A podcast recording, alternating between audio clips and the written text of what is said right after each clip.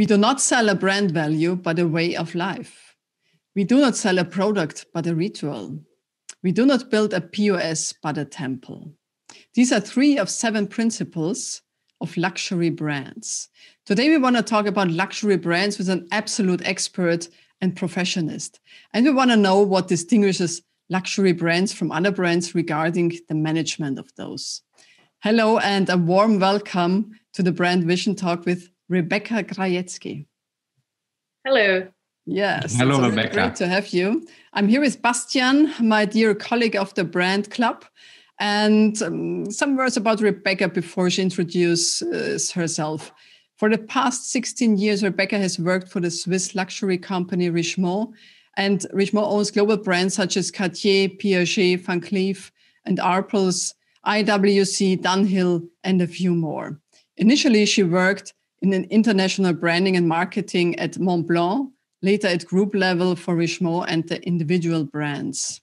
So these are some words about you, Rebecca. I think there, there can be more, can be told more stories about you than this. Who are you and what do you do? And how did you become who you are today? What is your relation to brands? Well, uh, thank you very much, Charlotte. So, um, yes, indeed, I started already quite some time ago, but my history goes back uh, way before when I already started to work a lot in production and content and in the advertising field. But I started uh, 16 years ago in, in Montblanc in the international headquarter.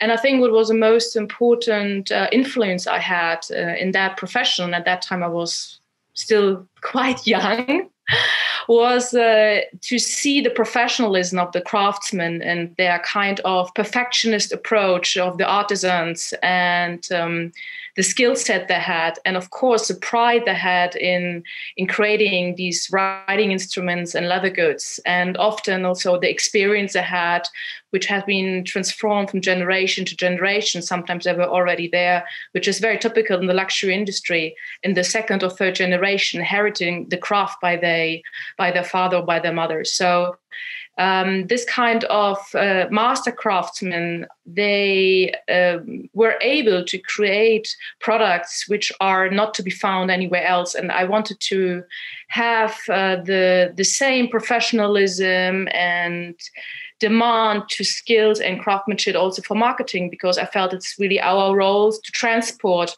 all the skills and passion to the client.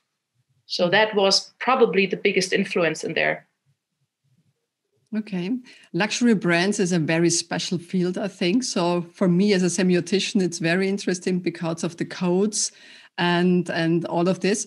How to create a luxury brand. So I think uh, nobody else than you can know it better. What are the differentiating principles of luxury brands you can share with us? Well, I think first luxury branding uh, probably more than other brands is really not just pure marketing or branding. Uh, you need to take the approach of of an artist of a sculptor of an architect. You need to bring in the science. Uh, you need to really look into social studies. Luxury differs very much from country to country. And as I said, it's also a lot of craftsmanship behind it. And then, obviously, um, when you were able to set this kind of strategy and did this intellectual exercise, there is a great deal of leadership also coming in this because you need to implement it in the organization, need to make people follow you, obviously. So uh, the job uh, to create a brand is not just simply writing a great strategy and working on marketing. It's it's involving a lot of artistic skills and um, look for detail and a special eye and uh, analytical scientific skills, etc. So there are many many different influences in that modern way of building luxury brands. Mm-hmm. So you have seven principles of uh, luxury brands. Um, in my introduction, I I told about three. The first was brand value. Uh, we do not sell a brand value, by the way of life. What what do you mean by this one? Well, because luxury, different to fast moving consumer goods or other industries, we offer a symbolic value and experimental value. So you never buy the product because of its function You know, nobody writes a Mont Blanc. Nobody is buying a Mont Blanc writing instrument because he has nothing to write with, or is buying a watch because he needs to know the time. So um, we have a completely different framework. So the emotional value is much bigger. They go um, beyond the classical framing in the in the framework. So generally speaking, we always talk about seven different principles. Um, you mentioned the way of life. Um, we are not just selling a product or a segment or a category. If you think about brands like Chanel or Armani, it's a certain way of life. This is enabling them also to do kind of horizontal diversification. So today you find everything from Armani clothes to hotels, restaurants, uh, flowers, chocolate, uh, pretty much. Uh, uh, wide horizontal facets of it. And uh, this has been adopted by many brands.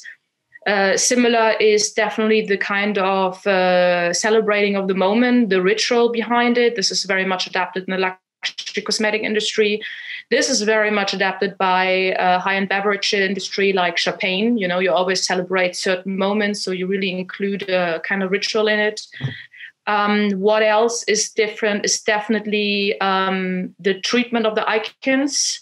So, in the fast moving consumer industry, you have a brand. We work with different icons. If you look at Chanel, they identified around 10 icons, say Miss Gucci, and then they're repeated and reinterpreted through the collection and and and bringing the brand forward by uh, playing this kind of um, orchestra of, of different icons always being new and reinterpreted, but still always representing the DNA of the brand. So if you look at brands like Chanel, they have the camellia flower, they have the symbol of the lion, they have the tweed jacket, uh, they have Chanel number five, and all these elements are always reinterpreted year after year. Uh, so you always keep the DNA, but you always modernize it according to the social context and the stage of luxury, and of course, a trend. So this is very, very different. Um, different is definitely the point of the POS. Uh, the the brand is your most precious asset, so you need to control it in retail. This is why all the brands they move more and more to retail. Um, different uh, to maybe fast moving consumer consumer goods. Um, I'm not including Nespresso here, but uh, the the brand can only be controlled really in your own environment so they're going away from dealers or wholesalers and then they are really investing in triple a locations and prime locations in order to celebrate the brand and control the brand as much as they can and then these kind of point of sales of course they are becoming experience center where you're really close to the brand where you can really experience the value of the brand to the utmost asset. So it's really, um, if you look at the New York store of Prada Rem Koolhaas at that time, or uh, the opening of the Louis Vuitton flagship store in Paris, 1,800 square meters, where you really have prime architects really creating the essence of a brand in a real space. This is not being done anywhere else. But of course, many, many brands follow right now and they discovered uh, this kind of approach to, to brand building. Yes, I wanted to say this. Uh, I don't want to interrupt you because it's really amazing what you say. But there are some brands, I think, uh, in the FMCG sector and other branches which do the same. Do you think they, they want to imitate the luxury brands or they want to use the, the codes of success of the luxury brands? Um, oh, yes, of course. Oh, yes, of course. Uh, that's very evident. I mean, it's all about uh, upscaling and uh, the margin.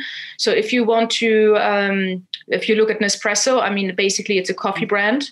Uh, but they really move into the prime segment because this is the way they sell it really as a lifestyle, what I just said before and uh, something much more than just coffee. So design plays a role, the lifestyle, the the attitude to it. They celebrate the ritual of drinking coffee, so they really copy exactly these kind of principles I just mentioned. Uh, other brands are doing similar things. A lot of uh, new uh, brands are coming into from Asia, or if you look at brands like Tesla, uh, before they were working exclusively with dealers and they were somewhere in a suburb. Now they're renting AAA locations next to Mont Blanc, Nespresso, you name it, and they're really building a store in prime locations where they're not really necessarily selling the car at first hand, but they make the brand experience there and they bring it closer to the customer. And these stores have become much, much more than just a POS. This is an experience store, an experience space where you can uh, have a dialogue with the brand and you can dive really into the values of the brand. So this goes much beyond that. So, of course, they're all adapting that principle. Mm-hmm. I understand that um, you really can control the brand experience in one single flagship store. But um, as you already mentioned, um, I believe it's a it's a huge complexity in managing the perfect brand experience on a global scale. What can the the other brands learn from the luxury industry um, um, by like achieving this? Because I believe if there is an industry which is able to do this to the highest extent, then it is your industry, isn't it? Well, it is uh, the focus on the experience itself, the experimental value, the symbolic value, what you have for the customers. So it starts from really the luxury selling process. How do you speak with the customers? To um, the investment you put for these kind of experience centers, the the dedication you give to to the customer, to the dialogue. Uh, it's it's really you you have to design a 360 degree experience in order to create that loyalty and have that dialogue. Uh, because um, you you sell something which is much much more emotional. So obviously um, as this experience is man-made and human-made it's very difficult to control it because it's not just an ad or a nice campaign you put online. So you have so many customer touch points. So all these needs to be harmonized, working with each other in order to create that brand. So you really need to have a very big picture not only of the customer journeys, but what are the overall experience, what the customer feels when he's coming into your store, when he's interacting with you online, when he's wearing your products. I mean, how do you build that dream? And um, dreams are very difficult to be built. Uh, it takes a lot of dedication. It takes absolutely a no compromise attitude because it's just so easy to, with one detail, to destroy the dream. Mm-hmm. So I I think it's something what is utopia. You can never create the real dream, but it's a drive to get as close as possible. This uh, this kind of, of, of attitude, and we're close to culture, aren't we? Could you describe for us a bit behind the scenes of a luxury brand? How is the culture of, of such an organization like?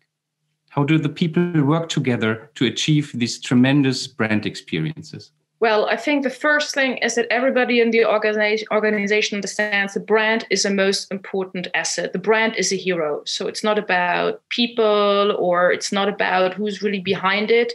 Everybody's job is to protect the brand. Uh, the second thing is, I think, the dedication and to perfect. Um, to perfectionism really to to always drive it further to do no compromise it's a very artistic uh, approach you know like what the artists say you know it's very difficult to be happy and, and to say that that's it you know? So if you the the the standards are really high for design for experience for for creating in general perfection. So there is nothing what is just done a little bit or half half you know? I mean if you go into internally this you can see something also in in the the way even simple powerpoints are done you know? So mm-hmm. when i compare that to to other companies they are they are always stopping or often they're stopping in the middle you know? Which is like yeah it's okay you know what i mean it's it's this complete drive to to make it as perfect as possible and the dedication to the detail. And uh, as better this is done uh, as more successful it is. And this is something where you really see then the real luxury brand you know that you it's it's a little bit like like in top restaurants you know where you really see how the table is set when people really measure to say, okay, the glass has to be there and the plates have to be arranged in a certain manner, yeah, you could just put simply also put all the plates uh, wherever on the table, and that's also fine. You get the message, but it's not the same experience. So it's a constant drive for perfection and pride and dedication, and it's just a no compromise attitude, and that's very different. So it's not for for for anybody, huh? This kind of industry and culture. Would you say that this culture is the most important asset um, of a luxury brand? Or let's say if you would want to buy a sleeping brand, um, what could be um, what's from from your point of view what's the what's the most important asset if you if you look into a company? Well if you if you want to buy a company obviously you don't have the culture in there yet or it's it's nearly sleeping. So uh, if if you still have uh, employees in there obviously they need to adapt to to to a certain kind of um, perfectionist approach. Uh, but of course if you really consider buying a luxury brand your most important value lies in the archive because this is where the icons, the stories are. Especially when you build a heritage brand, or when you you ta- you buy a heritage brand, then you you bring it into the future. What has been there as as a heritage in the past? What can be translated and can be used? I mean, when Karl Lagerfeld took over Chanel, he was going back to the archive, same as as Tom Ford when he went to Gucci. And that's basically what all the luxury brands even doing in times of crisis. They go back to what is the big DNA of the brand, what can be reinterpreted, what is modern. They all go back to the icons. And as more icons as you have, as better it is. So it's some brands that just have a, a, a logo and they really think that's a brand. No the major brand are really the icons. And and it's i'm always surprised that this is not becoming very evident because a lot of people ask that all the time. Says how important is it i mean what would be porsche without the icons without the, the main cast you know? I mean you can every heritage brand or luxury brand in europe has these icons. And these icons are the the aggregated value of the company. So if you buy a brand and they don't have an archive, they don't have this archive and they don't have the potential to find that icons, it's going to be rather hard. For me, an interesting question would be how can you do this to transform or to deliver this luxury brand into the future or into the present? So you, you, you speak about the DNA, the codes, the icons. I love it. But what about this? Maybe it's it's hundred years and more ago that you defined this brand, and you talked uh, in the beginning of our talk about it. That you said you have to check: uh, is it is it future like? Is it is it is it connecting to the present time, or do we have any challenges? Do we have to adapt our values maybe? So how do luxury brands do this to to think about it? How can are we on the right way now, or what's coming up to us? So there are coming challenges like the digitalization or something like this. So how does Chanel or other brands do this to say how can we get into the future? How do we? Uh, what is our brand vision for the next five or ten years? How does this work with luxury brands? Well, obviously, um, well First of all, you need to really look into the values. And most of the time, the values they are already in the DNA of the brand. So this has not changed. What has been very innovative 100 years ago, for example, in watchmaking, so the innovation was already there. So uh, we have to set it into the context of the time. So most of the time, the values are staying because obviously Chanel or um, Bulgari or Bugatti or any kind of luxury brand, what you took from the past, they already had the drive for perfection. They already had the element of innovation. They had the idea of quality. So all these kind of things have been there. So the question is, um, are these values um, constant and and are they still modern today? And they are, of course. Uh, so then you have obviously challenges which are much more technology driven, like digitalization or socially driven or environmental driven or whatever. But these are different challenges. Everything mm-hmm. starts from the values of the company. Mm-hmm. And then how you translate that and how you manage this in business operation, that's, of course, a bigger picture. Um, so you would, would say, uh, sorry, Bastian. So mm-hmm. you would say the value, the values are the big the big treasure of a brand, not only the luxury brand. So everything starts with defining the values and to say, okay, it's perfection, it's quality, it's uh, family, it's I don't know. So to define this and then to adapt it to the to the context of time, the context of environment, and what changes in in, in the time. So the values stay the same, and you check it always. Are we on the right way? And maybe perfection gets another intention than one uh, than uh, 100 years ago. Is this what you mean? Well, I think as a luxury brand, perfection comes as a must. So uh, mm-hmm. if you do things mm. half half, you're not in the luxury industry because you don't, you cannot produce something precious, outstanding, and unique when you just do it half half. You know, a little bit. So perfection is definitely uh, the approach what goes along through the entire luxury industry. So um, the main do you make to today's society? And this is a much bigger question to ask. And once you define the purpose and the deep values, the true values, what are you standing for?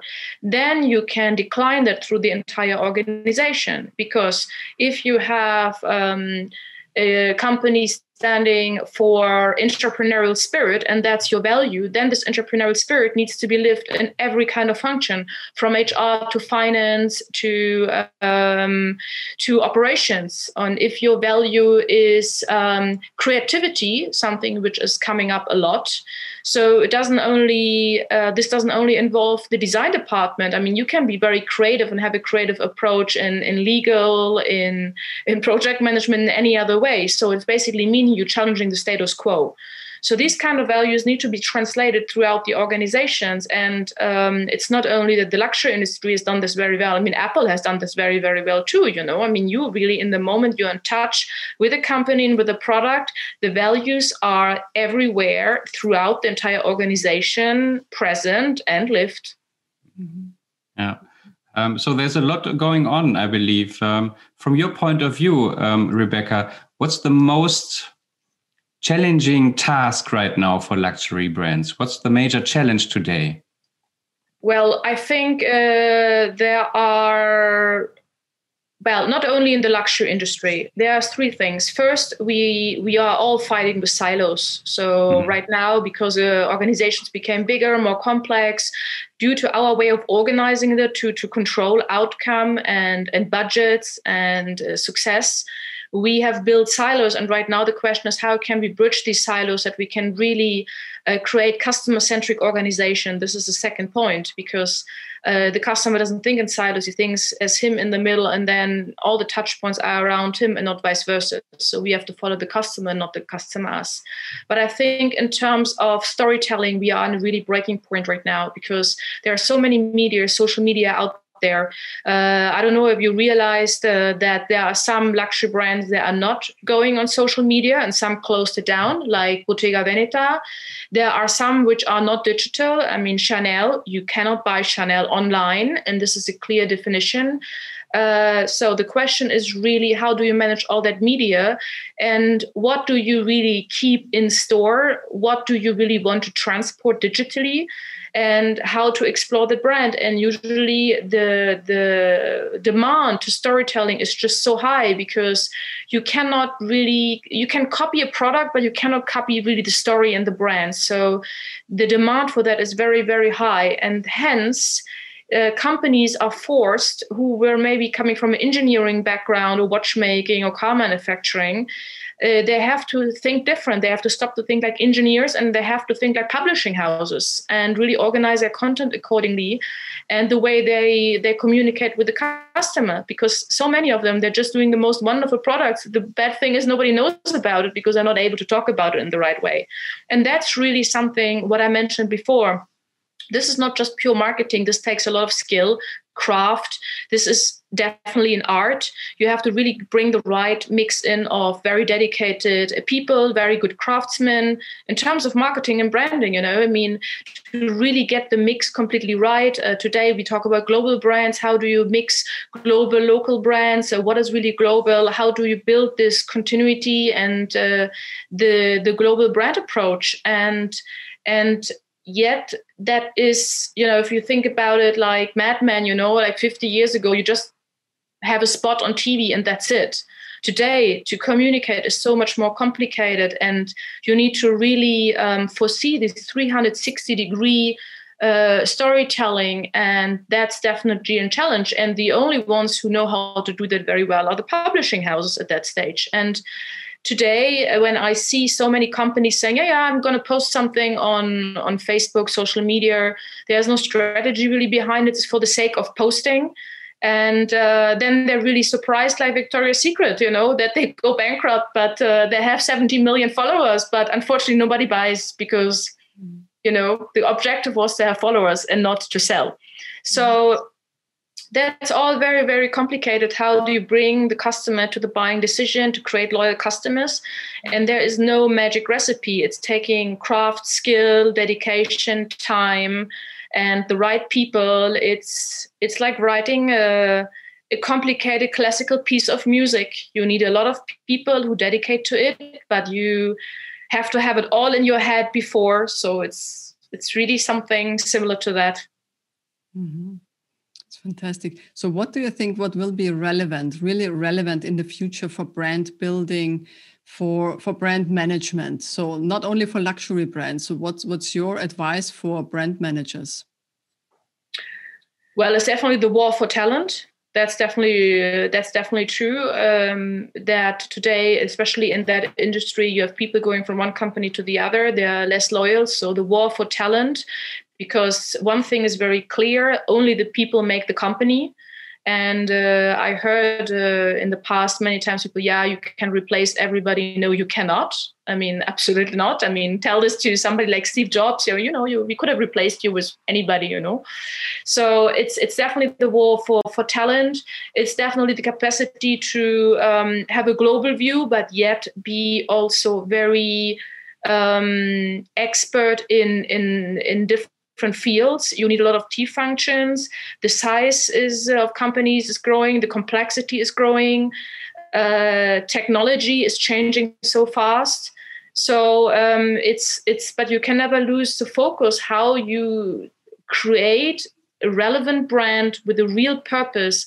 And once you go on that higher level of the purpose and have the bigger picture, then things also get much, much easier because making money or profit, it's not a target, it's a result. Mm-hmm. Very interesting. Um, I had one last question for you, um, an open question. Uh, um, Charlotte, um, I'm curious what you think as well on this question. So, in this challenge of, of change and transformation, of execution of, um, of, of customer experiences, the brand itself, is it the goal to build and create it, or is it the cause? It's both. I mean, of course, uh, you cannot do it without the brand and of course you need to build the brand in order then you have to reflect again what's the course right? So um, it is uh, you should start with the course obviously i would call it your purpose you know? I mean yeah. i really want to build a brand which is oh i want to provide that and that service to uh, to people or i would like to um, make them experience such and such you know like in case of mont blanc we want to celebrate the art of writing. So that's that's your course uh, you believe in that. That's very important. But in order to to achieve that you have to build a brand. And then uh, once you build the brand it's coming back to the course so it's like a circle but mm-hmm. there are more elements to it. There's uh, no end to it. So and then you have from right and left of course constant innovation and social climate and um, changing of trends. I mean covid definitely had a huge impact on how people perceive luxury and the importance of purpose and meaning just exploded in the last year. And um, that's something very, very interesting to see because it's a very positive development in my case. Because too many companies, they were just thinking about the profit, and then they wondered why they have only short-term success and not a really exponential return of investment because I think too short term. So you have to you have to be in for the long run. That's for yeah. sure. I completely concur with you. If you want to create these these kind of distinctive experiences, you need the right people to create them um, especially if they have if they want to be creative or if you want them to be creative thinking outside of the box not only doing what you tell them or what is written down in a manual or something.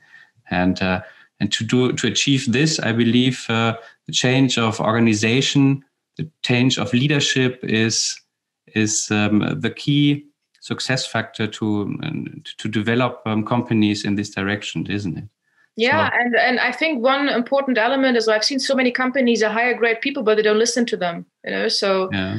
uh, it's it's very important also to listen to to the experts what you what you who you have in house because most of the time all the knowledge is is in house. You don't need to go to a huge consultancy company because your employees they know exactly what's happening on the point of sale. Mm-hmm. They know exactly what happens in the store. They speak to the customers.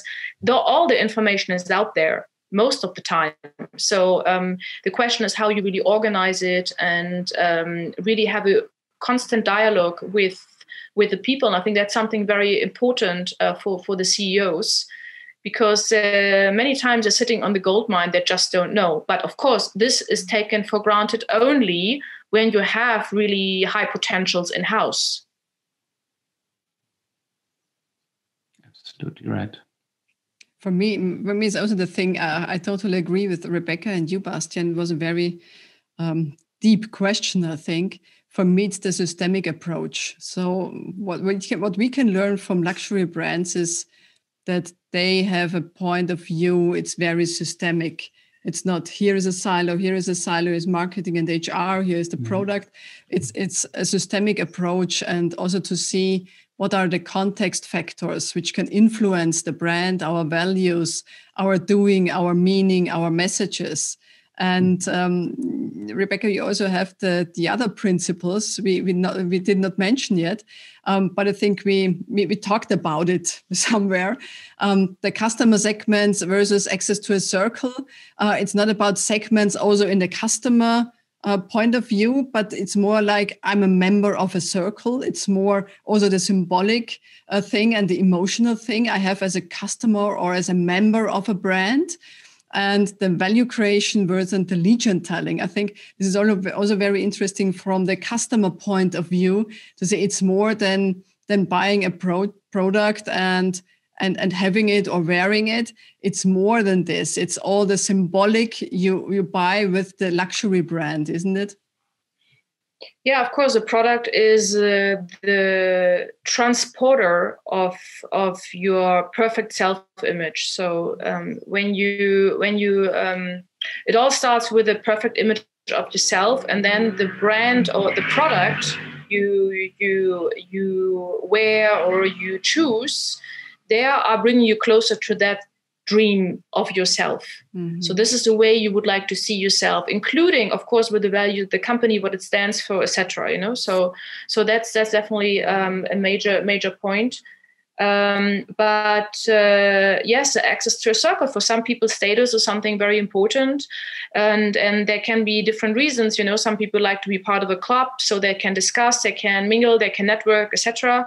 And uh, they have one passion. This is maybe watches from that brand or uh, cast from that brand, and they like to meet people who have a similar passion but also the exclusive factor of I would like to be among the owners of of um, of that brand and uh, speak speak uh, to them and see myself as as one of them. And uh, this gives me an advantage uh, in in social society and status and in many points. But many many um, brands right now for example Rolls Royce it just started an app uh, only for the exclusive clients so it's much, much more than just I'm wearing the product and you wear the product too. It's about networking, meeting people, um, making maybe business, interacting, networking. This is really the thing what they're mostly interested in. And of course, you can then uh, you're invited to wonderful events, etc. But I think the key is the experience factor and the networking to meet people who have the same passion like you. Mm-hmm. It's it's amazing talking with you, Rebecca. But we, we want to come to an end, and I think there are so many things in it for all the brand managers out there, not only for the luxury brand manager, but for every brand manager to learn from from this, from your experience from the luxury brand sector. So for me, maybe we can say luxury brands must serve a cultural agent, building brand values around poetic narratives so this is a really, really, really short um, compression of what you said, and there are many more highlights. Rebecca, thank you very much for this really precious conversation. And um, dear listeners, thank you for listening to this Brand Vision talk. Um, more on brandvision.at or brandclub.at. So see and hear you next time. Thank you, Rebecca. Thank you, Bastian. Thank you, Bastian. Thank, Thank you, Charlie. Bye. Bye bye.